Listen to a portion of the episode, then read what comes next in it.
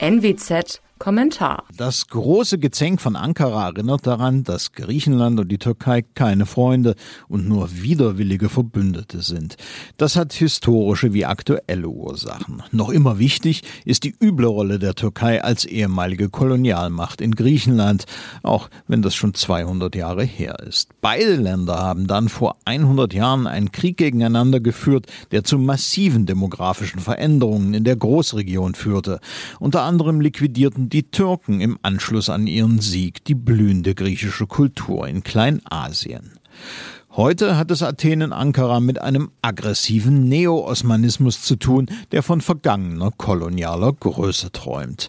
Erdogan stellt zuweilen ganz unverblümt territoriale Ansprüche, sieht sein Land aber in jedem Fall als regionale Vormacht. Angesichts dessen hat die Türkei in der EU nichts verloren und ebenso wenig in der NATO.